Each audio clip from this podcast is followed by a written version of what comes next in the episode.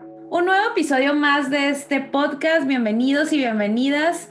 En este episodio vamos a hablar de el tema de profesionales en la industria del UX y hoy tenemos un invitado que es colaborador también de la empresa eh, de Futuries y estaba muy contenta de poder tenerlo aquí en este espacio para que nos comparta sobre qué perfil están buscando las empresas em, dentro del área de UX para que puedan desarrollar proyectos.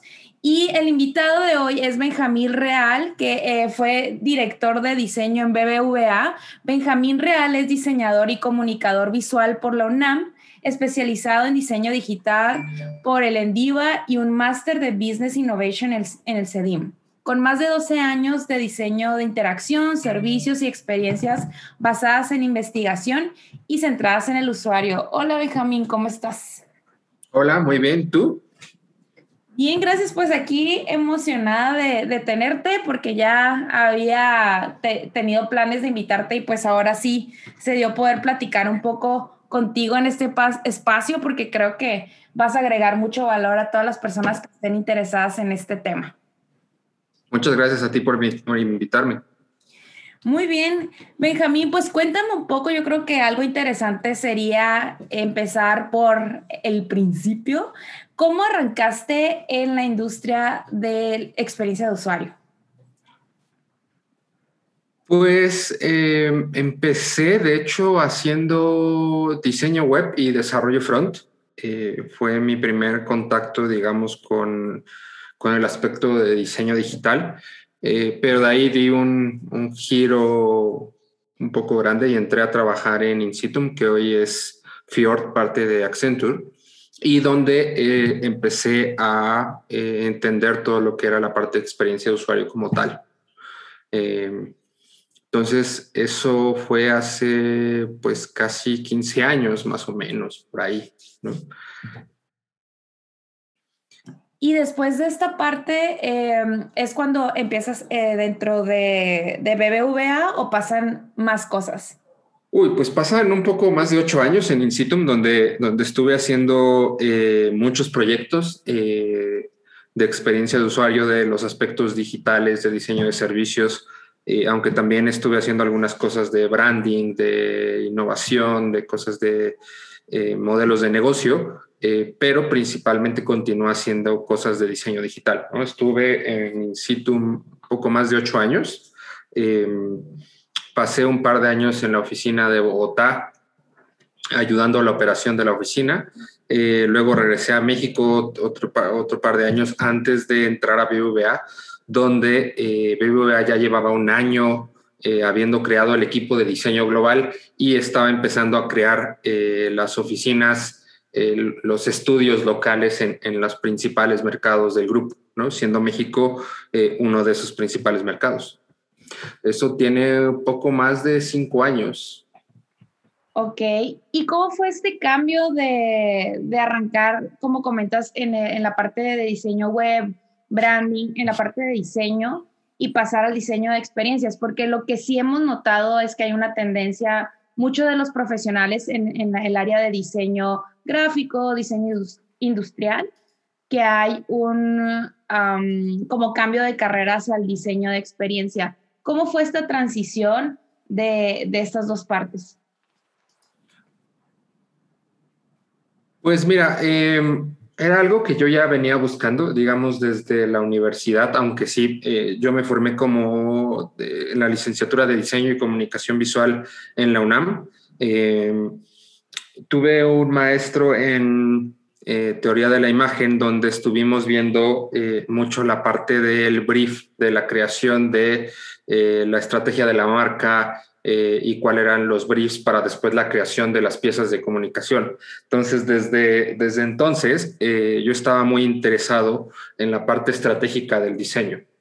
Y fue que cuando yo estaba haciendo diseño web, conocí el blog de uno de de quien hoy es uno de mis mejores amigos, que se llama Seth Pérez, que tenía en ese entonces un blog y eh, hablaba mucho del trabajo que estaba haciendo en Insitum eh, y de ahí, bueno, los contacté y empecé a trabajar con ellos. ¿no? En realidad creo que este tema del aspecto digital simplemente es un medio más donde aplicar el proceso de diseño, ¿no? Y, tanto diseñadores industriales como gráficos tienen muchas habilidades que pueden traer a la mesa para poder hacer el, trabajo que hoy día eh, vemos y estamos tratando de enseñarles en Futurist. Definitivamente. Y cuéntanos, ¿cómo fue cuando arrancaste en BBVA, eh, que tú empezaste con el equipo de diseño? Eh, ¿Cómo empezaste a atraer talento, a reclutar? ¿Cuáles son los perfiles que, que, dijiste? Esos son perfiles claves para empezar las bases de lo que ahora pues es eh, todo un área de diseño dentro del banco. Pues mira, lo primero creo que eh, empecé a recurrir a viejos conocidos, digamos, tanto de otras agencias como de Incitum que yo ya conocía y te, que habíamos hecho proyectos antes. Em, pero la realidad es lo que yo estaba buscando, gente que ya hubiera hecho proyectos de experiencia de usuario, ¿no? Y en ese entonces la realidad es que había pocos, pocos profesionales y sobre todo buscaba a alguien no solo que tuviera un dominio técnico, sino que eh, tuviera un entendimiento de lo que es llevar un, embeber o incluir en un proyecto de creación de un producto digital eh, la parte de experiencia, eh, que tuviera claro el, un proceso de diseño, cómo se realiza. Eh, podemos hablar de design thinking, si quieres ver como de, el, el, modelo más estándar o más común, pero la realidad es que design thinking al final es un proceso de diseño que si analizas los modelos que nos enseñaron en la universidad de diseño, como tal, tanto industrial o de comunicación, e, en esencia son lo mismo. Entonces, si tú buscas, eh, por ejemplo, el libro de Contra un diseño dependiente de la, de la Guamas Capozalco, donde habla de un entendimiento, proponen un modelo de diseño y hacen un análisis de modelos de diseño, eh, pues y lo comparas con eh, con lo que enseñan en la D-School, en el, caso Planner Institute, hoy día cuando hablan de Design Thinking, o lo que enseñan en el Instituto de Tecnología de Chicago, ¿no? en el ITT, pues la realidad es que son, son prácticamente lo mismo. ¿no? En realidad, eh, Design Thinking simplemente fue como una marca de, para poder exportar el proceso de diseño. ¿no? Y creo que eso era mi principal foco, ¿no? que tuvieran el proceso. Eh, porque al final la, responsabilidad número uno del, diseñador es, cuando está planteando una experiencia digital, es ser el, campeón del cliente, ¿no? Eh, eres el que trata de asegurarte que su voz está siendo escuchada y de que atraer su voz del cliente vamos a tener éxito para el negocio. Entonces, lo principal que buscaba era eso. Eh, luego buscaba gente que ya tuviera experiencia haciendo lo que era, que es algo todavía muy complicado hoy, ¿no? Eh, pero que cada vez como, con iniciativas como Futurist, cada vez tenemos un mercado eh, que se va fortaleciendo con el tiempo. ¿no? Aunque sin embargo la demanda de profesionales es mucho, mucho más grande que la, que la oferta que tenemos. ¿no? Y hablando de esta demanda de profesionales, ¿qué es normalmente las habilidades que debe tener este profesional que están buscando actualmente las empresas? Yo te diría que, están divididas. A ver, eh, te, voy a dar la respuesta para las empresas que entienden diseño y luego te voy a dar la respuesta para las que no entienden diseño. Ah, para, para, para, las que entienden diseño se puede dividir en dos grandes eh, partes. Uno que tiene que ver con eh, lo que podríamos decir que son habilidades de liderazgo y el otro que tiene que ver con habilidades técnicas propiamente de diseño. Em, ¿Por qué necesitas las habilidades de, liderazgo? Eh, tiene que ver con justo eh, la cantidad de diseñadores que hay, ¿no? la cantidad de diseñadores que hay en las empresas eh, versus también la cantidad de desarrolladores o de gente de negocio con la cual vas a tener que estar trabajando. ¿no? Normalmente, em, tienes un ratio bastante grande en relación a la cantidad de desarrolladores y de gente de negocio en relación a la cantidad de diseñadores. Em, entonces, puedes tener en un Scrum Team que haya siete desarrolladores, un Scrum Master, un Product Owner, alguien de datos o alguien de temas de negocio y un diseñador. ¿no? Entonces tienes como 10, 11 personas por cada diseñador eh, cuando, cuando tienes un, número pues, positivo, digamos, ¿no? Eh, pueden ser muchos, muchos más. Entonces, lo que tú como diseñador tienes es muy pocas veces es posible trabajar eh, con grupos de diseño amplios, ¿no? Muy pocas veces puedes trabajar con equipos de diseño de cuatro o cinco diseñadores que atiendan un grupo de proyectos. Entonces, eh, muchas veces estás relativamente solo o completamente solo. Entonces, tú debes de tener ese nivel de liderazgo para impulsar el diseño dentro del proyecto o dentro del eh, el producto o servicio que, que, se está creando. Entonces, estas habilidades de liderazgo pues, son esenciales para poder de alguna manera balancear esa, esa, cantidad de personas que podrían tener una perspectiva diferente de cómo construir ese producto o servicio. Entonces, hay un, una parte muy, muy importante que tiene que ver con este liderazgo, ¿no? A pesar de que seas un diseñador más en el equipo, que no seas un gran director o que no seas el VP, ¿no? Eh, pues lo que tienes que hacer es, eres un líder de diseño, ¿no? Y, tienes que hacer frente a tus compañeros, trabajar junto con ellos, pero también eh, respaldar y empujar las decisiones que son correctas desde una perspectiva de experiencia. Por el otro lado, en el aspecto técnico tienes eh, dos grandes partes. Uno que tiene que ver, como te decía, en el proceso de diseño en sí mismo, ¿no? de cómo se debe de embeber un proceso de diseño dentro del proceso de creación de un producto o servicio. Eh, desde un aspecto tal vez más filosófico del diseño, porque al final lo tienes que adaptar eh, y crear un híbrido con el proceso de desarrollo y de, creación de producto que esté en el lugar donde estás.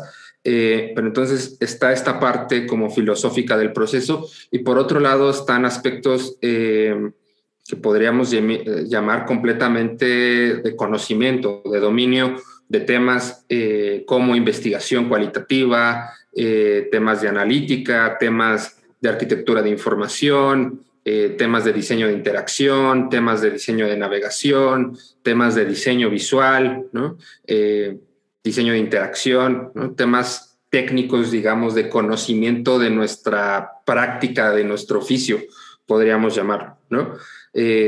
En particular aquellos que tienen que ver con los canales digitales, sean interfaces de celular o sean eh, temas de interfaz de voz, ¿no? Eh, entonces, yo lo dividiría en estos dos grandes aspectos, en el de liderazgo y en el aspecto técnico, que el aspecto técnico lo divido por un lado en el proceso y por otro lado en las distintas áreas de conocimiento que debes de tener como base.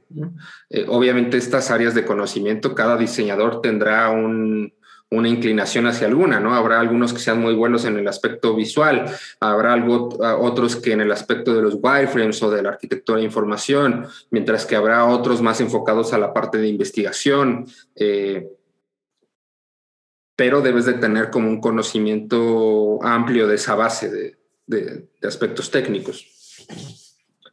Y eso tiene que ver con las empresas que entienden diseño, ¿no? Ah, con las con las empresas que no entienden diseño y que creen que eh, diseño es pintar las cosas bonitas, pues lo principal es el aspecto técnico. Eh, eh, al final diseño queda siendo como esta parte de hacerlo lo más bonito, lo más usable posible, aquello que el negocio o el equipo de desarrollo ha definido como, como el producto o el servicio. Ahí en este sentido el aspecto de liderazgo casi no entra porque al final se espera que, hagas más producción, que, que, ejecutes conforme eh, alguien más ya definió, sea el negocio, sea desarrollo. Em, yo te diría que incluso en esos lugares eh, tienes que tener un dominio técnico bastante avanzado de temas de usabilidad, de temas de diseño visual, de interacción, para poder brindar la mejor experiencia posible eh, a ese producto. Y pensando en los usuarios, eh, o bueno, más bien las personas que, profesionales que están interesados en dar ese salto de carrera, que te digo que vienen tal vez de otras industrias, eh, no necesariamente de diseño, ¿Qué recomendación le podrías dar a alguien que está en esa disyuntiva de cambio profesional? Porque creo que, eh, digo, yo también he pasado por eso, yo de carrera soy diseñadora gráfica, o sea, eso estudié, pero fui eh, mutando mi perfil durante los años porque me fui dando cuenta de las necesidades del mercado y también mis inquietudes, ¿no? Porque cuando escoges una carrera, eh, pues eres, tienes 18 años y no has experimentado muchas cosas pero ahorita estamos viviendo en un momento de la historia del trabajo donde cada vez tenemos que ser más adaptables y también enfocarnos en esas habilidades que realmente requiere la industria y empezar a desarrollarlas porque estamos viviendo esta mentalidad de lifelong learning, de siempre estar aprendiendo y es súper válida. Entonces las personas que quieren hacer como un cambio ya más fuerte, ¿no? Que posiblemente no están tan orientados al diseño, pero es algo que les llama la atención y que pueden encontrar, ver a, esta parte como una oportunidad profesional de crecimiento. ¿Qué consejo les darías para empezar su carrera en esta área? Pues, a ver, lo primero que les diría es, eh, hay tanto aspectos como de oficio que seguramente podrán ser atractivos y que estarán disfrutando, que son importantes que, eh, que los identifiquen, pero también hay un aspecto que tiene que ver con esto que te mencionaba como filosófico, ¿no? La aproximación de diseño eh, fundamentalmente es un enfoque centrado en las personas. Eh, a diferencia de enfoques tal vez más de ingeniería, por ejemplo, que están muy enfocados a temas de factibilidad técnica, ¿no? De si es algo que se puede construir eh, o aspectos de negocio de si es rentable desde una perspectiva eh, tal vez puramente económica, ¿no? entonces, si, si si este aspecto, primero, o sea, creo que es importante asegurarse y entender eh, esa diferencia respecto a, otras profesiones, ¿no? Eh, sobre todo, pues obviamente todas las ingenierías y muchos de los eh, carreras tradicionalmente de negocios, ¿no? Relaciones internacionales, administración, contabilidad, finanzas, este, economía, etc. Entonces creo que es de reconocer eh, que ese es un aspecto fundamental, ¿no? Eh, y que seguramente es parte de lo que les está trayendo de, moverse a este, a este ámbito, ¿no? Por otro lado, eh, decirles que, que, que, también es algo que está constantemente evolucionando. Así como decías, este tema de estar todo el tiempo aprendiendo, también la profesión de, diseño se va adaptando conforme van, eh, eh, va cambiando el tiempo. Y, justo esos cambios han hecho que hoy día esta, esta profesión tenga un gran involucramiento en todo lo que tiene que ver con el mundo digital y con la transformación digital. Entonces, puede ser que les atraigan alguna de estos dos aspectos, tanto el, el centrado en las personas como el, que tiene que ver con esta transformación digital. Entonces, mi primer consejo es eh, que sean como, que tengan claro estas dos características de, esta profesión. Eh, y por otro lado, también eh, yo les recomendaría que, que intenten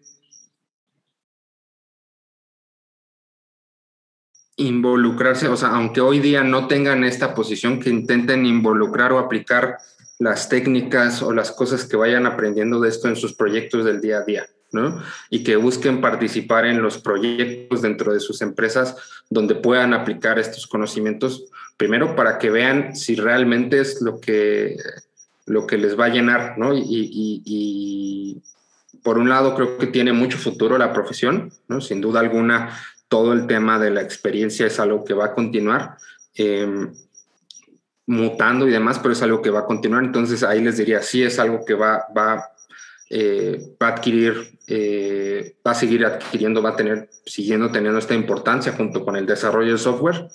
Em, pero también que empiecen a practicarlo en su día a día para asegurarse que esto es, eh, pues, como algo que les llene.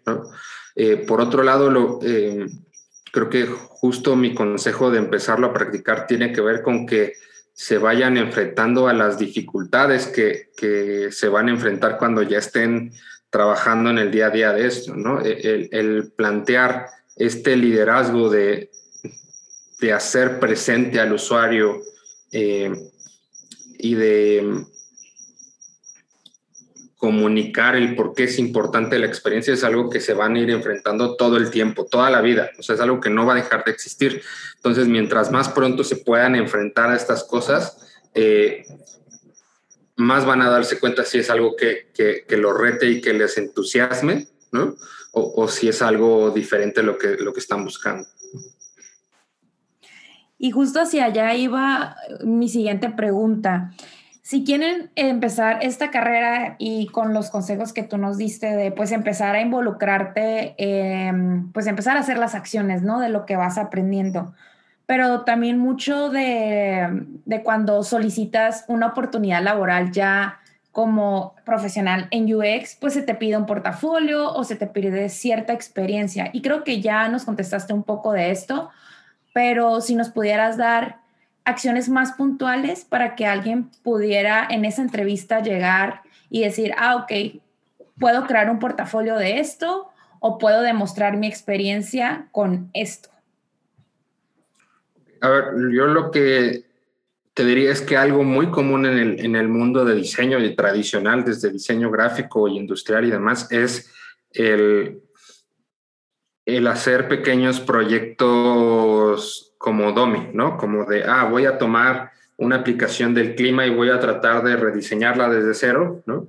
Que creo que es un buen ejercicio para los aspectos técnicos, ¿no? De la ejecución de eh, los wireframes, de la arquitectura de información, del aspecto visual, ¿no? Eh, donde puedes plantear como la parte técnica, cómo la estás aplicando y el nivel de calidad de lo que estás haciendo. Entonces yo lo que les diría es, hagan eh, constantemente este tipo de ejercicios. ¿no? Si están estudiando en algún lugar como en Futurist, normalmente tenemos, eh, traten de buscar ejemplos eh, o ejercicios prácticos donde empiecen a aplicar esos conocimientos que están estudiando en los libros o en los cursos. Entonces, y donde se vean los aspectos, si quieres, un poco más de calidad técnica de la ejecución eh, de cada uno de esos aspectos del conocimiento. Ya en el aspecto eh, tanto de liderazgo como del proceso, tiene que ser en proyectos reales, porque es donde te enfrentas a, tener que eh, llegar a compromisos, a, a, trabajar con todo el equipo completo para llegar a la creación de un producto eh, que considere eh, los aspectos desde el usuario y por tanto de negocio, y que tienes pues distintas restricciones ¿no? de, tiempo, de, de, capacidades de desarrollo, etc. Entonces, estas cosas como tal vez falsas o de pues, no hay límites, ¿no? O sea, rediseño Spotify, por ejemplo. Ahí lo importante son los, ese aspecto técnico de la ejecución, que practiques los aspectos de diseño visual, de arquitectura, eh, de wireframes, de flujos, eh, de usabilidad, etc. Eh, y en los proyectos donde haya, o sea, reales, donde, donde tengas un cliente, tanto Futurist tratamos de poner ejemplos lo más cercano a algo real y tratar de poner estas restricciones, ¿no? O, en otros lugares los distintos bootcamps tratan de tener, invitar a un cliente y, tratar de tener un proyecto con restricciones reales, eh, o en tu trabajo donde lo, intentes aplicar, porque justo al tener que enfrentarte a esas restricciones, al tener que enfrentarte a hablar con tus compañeros, a convencerlos de la aproximación de la experiencia, es donde se va a ver tu entendimiento del proceso eh, y de que diseño es solo una parte del trabajo que tiene que complementarse con un enfoque de negocio y también con un enfoque de tecnología. Entonces, eh, creo, que, creo que pueden aplicar esas dos cosas, eh, tanto estos proyectos como de, de, ejecución, si los queremos ver, que es practicar el conocimiento práctico específico y donde tenemos que constantemente estarlos haciendo para ir mejorando justo esa calidad. Y por otro lado, el tratar de aplicarlo en proyectos de la vida real, donde nos vamos a enfrentar con esas, con esas restricciones, ¿no? Con ese, con ese reto de tener que convencer al otro, al desarrollador o a tu compañero o a tu jefe, y que cuando tú lo cuentes desde una perspectiva de diseño, van a poder ver las empresas cómo estás aplicando y cómo tienes ese potencial de ser un líder de la experiencia. Pues creo que, que nos ayuda mucho a ver el panorama, el, el que no es una limitante, que si no lo has hecho antes no puedas ir empezando a hacer este tipo de acciones, ya sea que puedas adquirir este conocimiento en alguna comunidad, en algún eh, bootcamp, en alguna, eh, en alguna entidad educativa, pero que busques eh, entender y entrar a este mundo, ya sea por cualquier lado, pero que hagas las acciones. Creo que esa es de las cosas más importantes que me llevaría de, de lo que hemos estado hablando, Benjamín. Y me gustaría que les explicaras a la audiencia de qué va el programa que justamente estamos trayendo para empujar a más personas que quieren entrar a este mundo del diseño de experiencias ya sea para encontrar nuevas oportunidades laborales o para integrarlo dentro de su proyecto de emprendimiento. ¿Qué es lo que ven en este programa? ¿Cuáles son los objetivos? ¿Con qué nivel salen para empezar a arrancar en este mundo? Pues mira, eh, lo que nosotros queremos lograr en el programa eh, de experiencia de usuario es ayudar a las personas que quieren introducirse a este mundo a que entiendan, eh, se empapen por primera vez. Eh, es como esta clase 101 donde les damos una introducción para que entiendan todo el mundo que, hay de oportunidad en esta profesión. Entonces, eh, vemos, usando el proceso de diseño, vemos distintos momentos de ese proceso y las distintas eh, áreas de conocimiento y técnicas y metodologías eh, que se aplican en cada uno de esos momentos. Eh, profundizamos en pocas de ellas, sobre todo las más básicas, para que puedan darse cuenta del tipo de, habilidades que tienen que desarrollar y, y, les damos la perspectiva de todo lo demás que está allá afuera para que ellos, estos profesionales, empiecen a eh, ir definiendo estas tres cosas que, te mencionaba. Por un lado, tanto el aspecto del proceso completo y de cómo eh, uno se vuelve esta voz del, cliente y, se vuelve este campeón, ¿no? Eh, por otro lado, vemos algunos de estos conocimientos o áreas de conocimiento específicos donde tratamos de que las practiquen y entiendan de qué se trata, por qué son estas los más básicos. Eh, y, que, y que los apliquen para que los entiendan. Y por otro lado, queremos que tengan esta visión de toda la posibilidad eh, eh, que un profesional puede desarrollar en términos de conocimientos y de, y de capacidades o habilidades técnicas. Entonces, nuestra idea es que cuando termines el curso tú tengas una idea clara de este ámbito profesional, si es por donde yo quiero ir y, y, es algo que, que tengo tanto potencial como que tengo una afinidad con esto eh, y que yo sé cuál es este mundo de lo que tengo que aprender y por dónde puedo empezar a desarrollarlo. Y otra cosa que me encanta es la mancuerna que estamos haciendo de profesionales que, Benjamín justamente es parte del, eh, del equipo para llevar a cabo pues toda la experiencia que él ha tenido a lo largo de los años y poder compartirla de manera supervivencial con las clases eh, remoto en vivo, el campus virtual con todo el material para trabajo. Y cuéntanos un poquito más de los compañeros y compañeras que te están acompañando a transmitir este conocimiento a la generación de Futuries. Pues mira, primero que nada, el decirles que estoy muy agradecido de, del equipo que, que, vamos a tener para la siguiente generación, ¿no? Y de que es la primera oportunidad que tengo de colaborar con Víctor en el aspecto educativo. Ya he trabajado con él, eh, trabajamos juntos en BBVA durante los últimos cuatro años. Eh, es un gran, gran profesional, tiene un gran dominio técnico de de, muchos ámbitos del aspecto de diseño y también de los aspectos de, desarrollo ágil. Eh, y, me encanta tenerlo, ¿no? Eh, pero no solo tenemos a, Víctor, también tenemos a Karen, que ella es diseñador de servicio en Globant y también tiene eh, pues bastantes años de experiencia y tiene muy buen dominio de muchos de estos temas eh, y sabiéndolos aplicar eh, en, como, agencia. Y es sobre todo lo que me encanta de ellos dos es el entusiasmo que tienen em, de tratar de transmitir este conocimiento a, las personas para ayudarles eh, en su desarrollo profesional.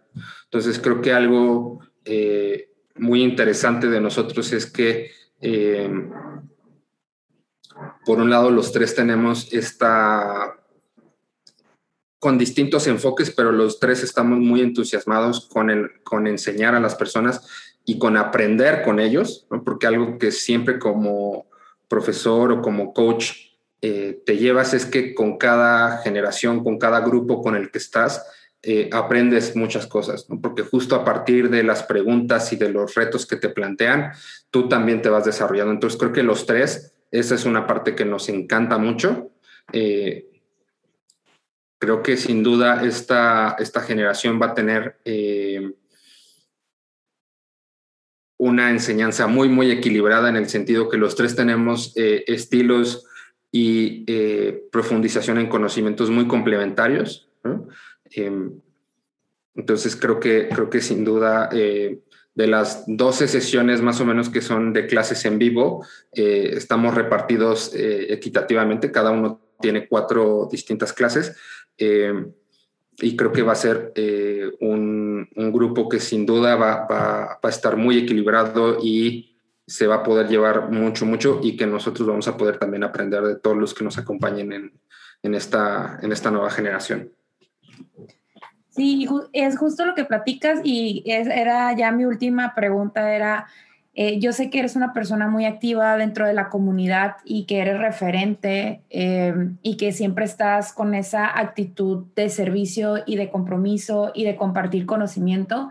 Y, ya mi última pregunta, que va muy relacionada a lo que acabas de compartir del crecimiento también personal y profesional de tu lado al enseñar, que es como e, esa, esa chispita o motivación que te hace seguir em, queriendo compartir con personas que están entrando a esta industria?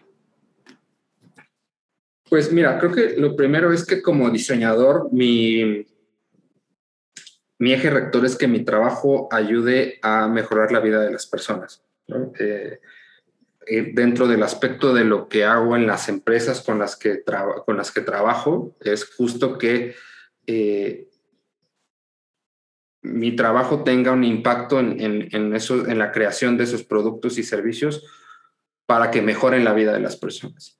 Entonces, eh, por un lado, el tratar de ayudar a el desarrollo profesional de otros diseñadores y de otros eh, gente de negocios y de data y de desarrollo a que complementen otros métodos de creación de producto con este, este método centrado en las personas, pues va a ser que no solo mi trabajo directo, sino el de muchos otros profesionales haga eh, mejores vidas a muchas personas. Y por otro lado, también en el, en el desarrollo profesional, eh, creo que cada uno de nosotros que llevamos un poquito más de tiempo tenemos una obligación eh, de ayudar a los que vienen atrás de nosotros, ¿no? Y no solo de nuestra propia profesión, sino de, todas en las que podamos apoyar. Eh, porque justo yo estoy muy agradecido con el apoyo que, que, muchos otros profesionales que sigo admirando y que sigo aprendiendo de ellos me han dado a través de los años y simplemente es, un, eh, es tratar de devolver un poquito, ¿no? y creo que sobre todo si, si, lo puedo hacer retando a las personas a crecer, eh, pues me llena todavía más. Así es, hay que retarnos siempre porque eso nos ayuda a crecer y creo que con ese mensaje inspirador vamos a ir cerrando, Benjamín. Te doy muchas las gracias por, por haber tomado el espacio para compartir un poco de conocimiento y recordarle a la comunidad que que um, en Futurist tenemos esta propuesta educativa de verdad que de la mano de, como les digo, referentes como Benjamín, como Víctor, como Karen y por muchas personas que han pasado también dentro del programa que hemos ido iterando y que buscamos mucho de lo que comenta Benjamín, impactar la vida de las personas, que las personas puedan tener esta oportunidad de crecimiento profesional que sabemos que también va de la mano con el crecimiento personal y las nuevas oportunidades. Así que si estás interesado o interesada en tomar este programa que empieza nuestra generación el 24 de agosto, vamos, te voy a dejar aquí en la descripción del episodio la información. Ahorita estamos dando muchos apoyos a la comunidad con becas que están subsidiadas por nosotros y la idea es que darte todas las facilidades de financiamiento para que puedas estudiar y para que puedas seguir creciendo profesionalmente y que salgas de este 2021 más preparado, más empoderado, empoderada y que puedas lograr tus sueños, todo lo que te propongas. Eso es lo que con lo que me gustaría cerrar. Benjamín, pues mil gracias. A ver si luego hacemos otro de estos episodios platicando más porque seguro que hay mucha tela de donde cortar. Y bueno, más que nada, de nuevo, gracias. Sí, muchas gracias por invitarme.